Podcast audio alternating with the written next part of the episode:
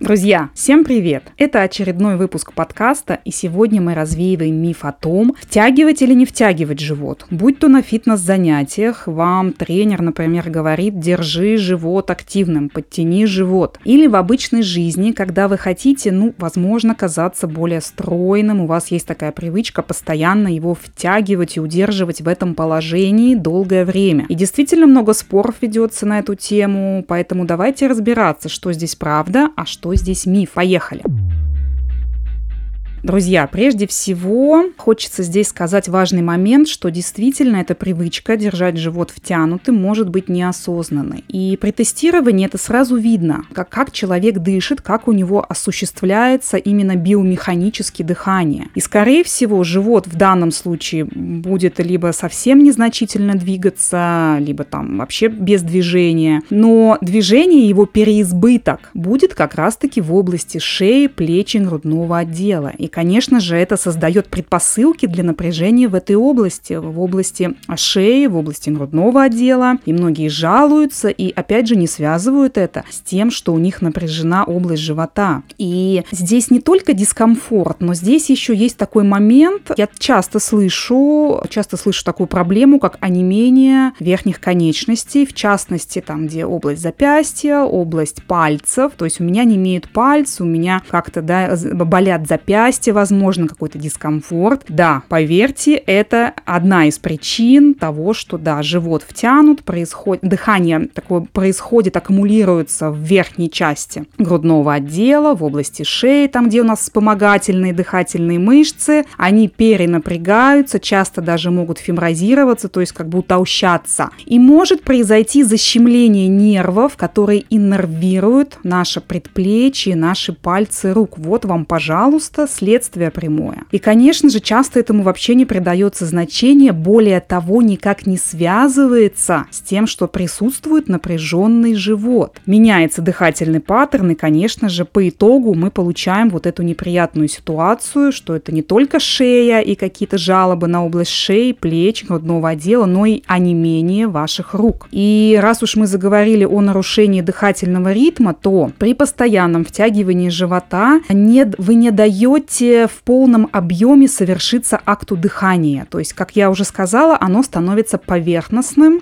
и повышается риск, опять же, гипервентиляции. Послушайте выпуск о дыхании, а, у меня есть, я там а, очень а, подробно об этом рассказываю. Да, следствие дальше у нас что будет? Состояние хронического стресса. Да, скорее всего, дыхательная диафрагма, которая является, ну, можно так сказать, царицей э, дыхательного акта, происходит спазм ее отдельных волокон. И, конечно же, дальше по цепочке это имеет риск и для поясницы, потому что ножки дыхательной диафрагмы крепятся к поясничным позвонкам, к третьему, четвертому, и при спазме волокон диафрагмы она как бы этими ножками начинает утягивать позвонки немного вовнутрь, да, как бы вовнутрь. И мы часто видим нарушение осанки, то есть гиперлордоз, такой избыточный наклон таза вперед и такой прогиб большой в поясничном отделе. Да, напряжение и боль в этой области также будут следствием. А сейчас смотрите очень много информации о связи дыхания, о связи живота, тазового дна, и это, безусловно, все правильно и супер важно. Если мы спустимся еще немного ниже, то есть, видите, мы с вами сверху вниз идем от шеи, дальше к пояснице пошли. Сейчас спускаемся еще ниже, в область тазового дна. Тазовое дно, друзья, спойлер, есть у мужчин и у женщин, поэтому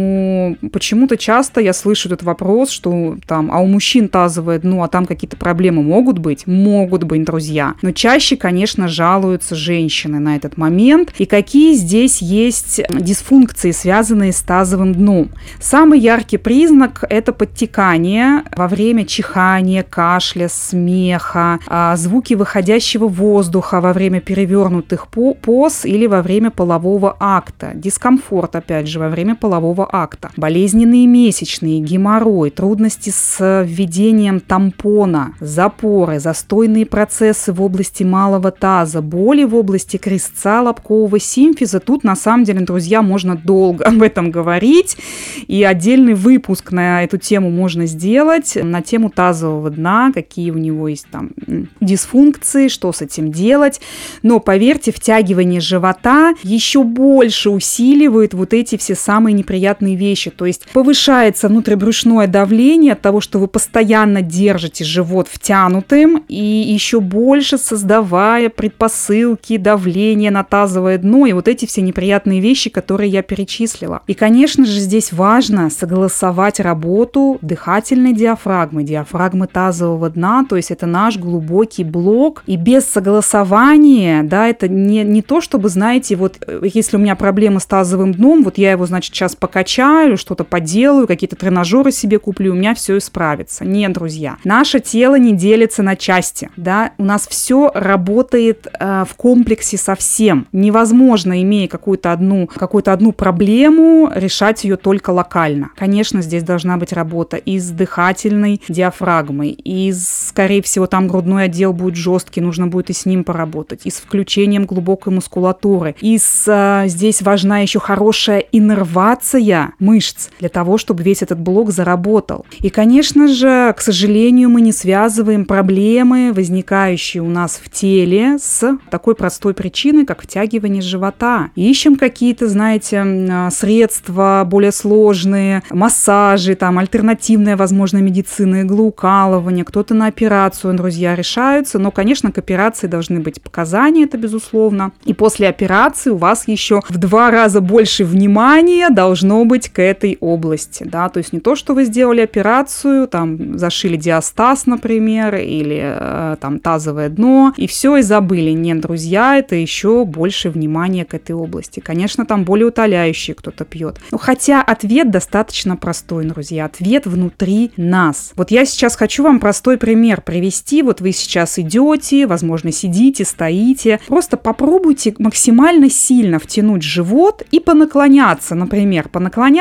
из стороны в сторону, вправо и влево. И отметить, как вам амплитуда движения, насколько вы легко наклоняетесь, насколько вы можете глубоко это сделать. А теперь попробуйте, насколько, опять же, это возможно а, для вас в данной ситуации, отпустить живот. Если он там вывалится у вас, пускай он вываливается, просто его отпустите. Попробуйте подышать в область таза, в область живота. И теперь понаклоняйтесь из стороны в сторону. И как вам сейчас? То есть, скорее всего, в большинстве случаев амплитуда увеличится, вы почувствуете, насколько вам легче стало двигаться. И опять же, это говорит о том, что если есть напряжение, то оно ограничивает нам движение. То есть напряженный человек всегда будет скован в своем движении. И что мы делаем, если мы скованы? Давайте растянем напряженные мышцы, давайте там на растяжку сходим. Но если подумать более масштабно и подсветить, что называется, прожектором более широкую площадь, не, не в одно место светить, знаете, а прямо осветить огромное пространство вокруг себя, то тогда мы поймем, что напряжение в теле не создается никогда просто так. Это очень энергозатратный процесс держать мышцу в напряжении. Очень энергозатратный, тело это не будет делать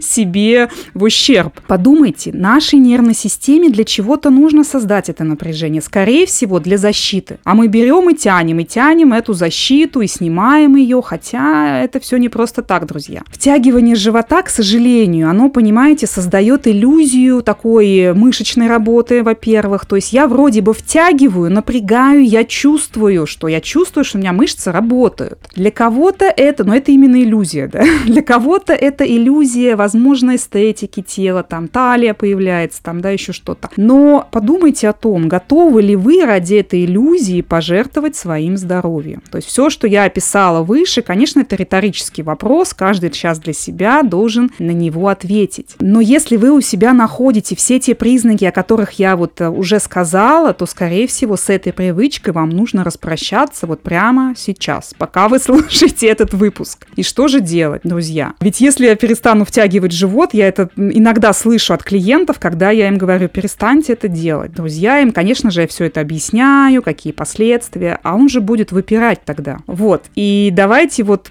я вам сейчас опишу небольшой алгоритм. Во-первых, э, перестаньте втягивать. Вот прям перестаньте, ну, будет он выпирать. Но у нас нервная система очень пластичная, и она очень быстро подхватывает изменения. Если у вас, вот вы сейчас делали вот этот тест, который я вам говорила, небольшой, когда мы втягивали живот, наклонялись, потом отпускали, если у вас не получилось отпустить, и вы не почувствовали изменения амплитуды, да, скорее всего, у вас именно уже на уровне такой связи мышцы-мозг уже не получается это сделать, потому что когда эта привычка много лет идет, это очень тяжело сделать. Что в данном случае, если у меня не получается отпустить живот, он все равно напряженный? А, что здесь можно сделать? Можно, есть техники специальные массажные диафрагмы, висцеральный массаж, двигательные техники, очень такие мягкие, метод расслабления по Джекобсону. А, я сейчас не буду про него рассказывать, он достаточно простой, можно погуглить, посмотреть. Отдельно напряженных частей тела.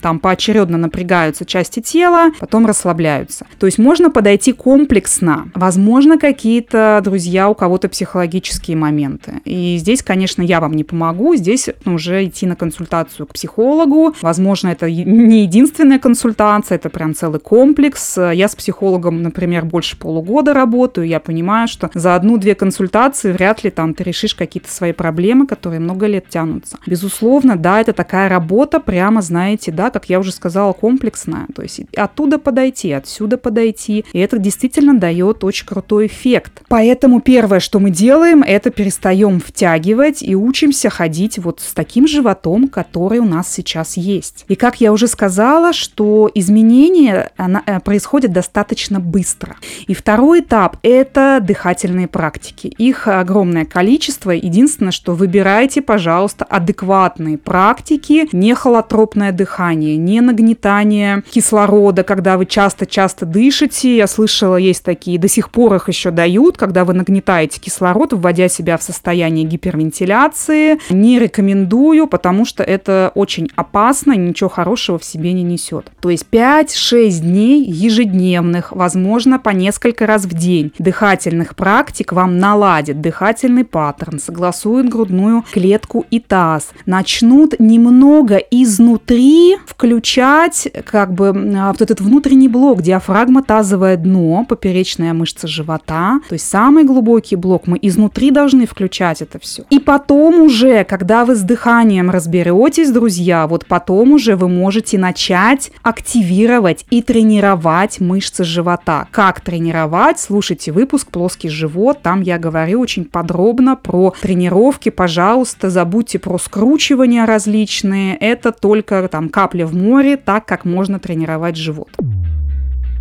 Ну что, друзья, на этом наш выпуск подошел к концу. Надеюсь, мне удалось за такое коротенькое время, там 12-13 минут, рассказать вам, к чему может привести привычка постоянно втягивать живот, страх его отпустить. И надеюсь, кто-то из вас, возможно, изменит свою точку зрения. Я буду очень рада. Ставьте звездочки этому подкасту, репостите в соцсетях. Это очень важно, это помогает продвигаться. Подписывайтесь на меня везде, где только можно. Мария Недре. Э, у меня есть телеграм-канал профессионалу работе тела и мозга. На этом мы с вами прощаемся, услышимся на следующей неделе. Пока-пока!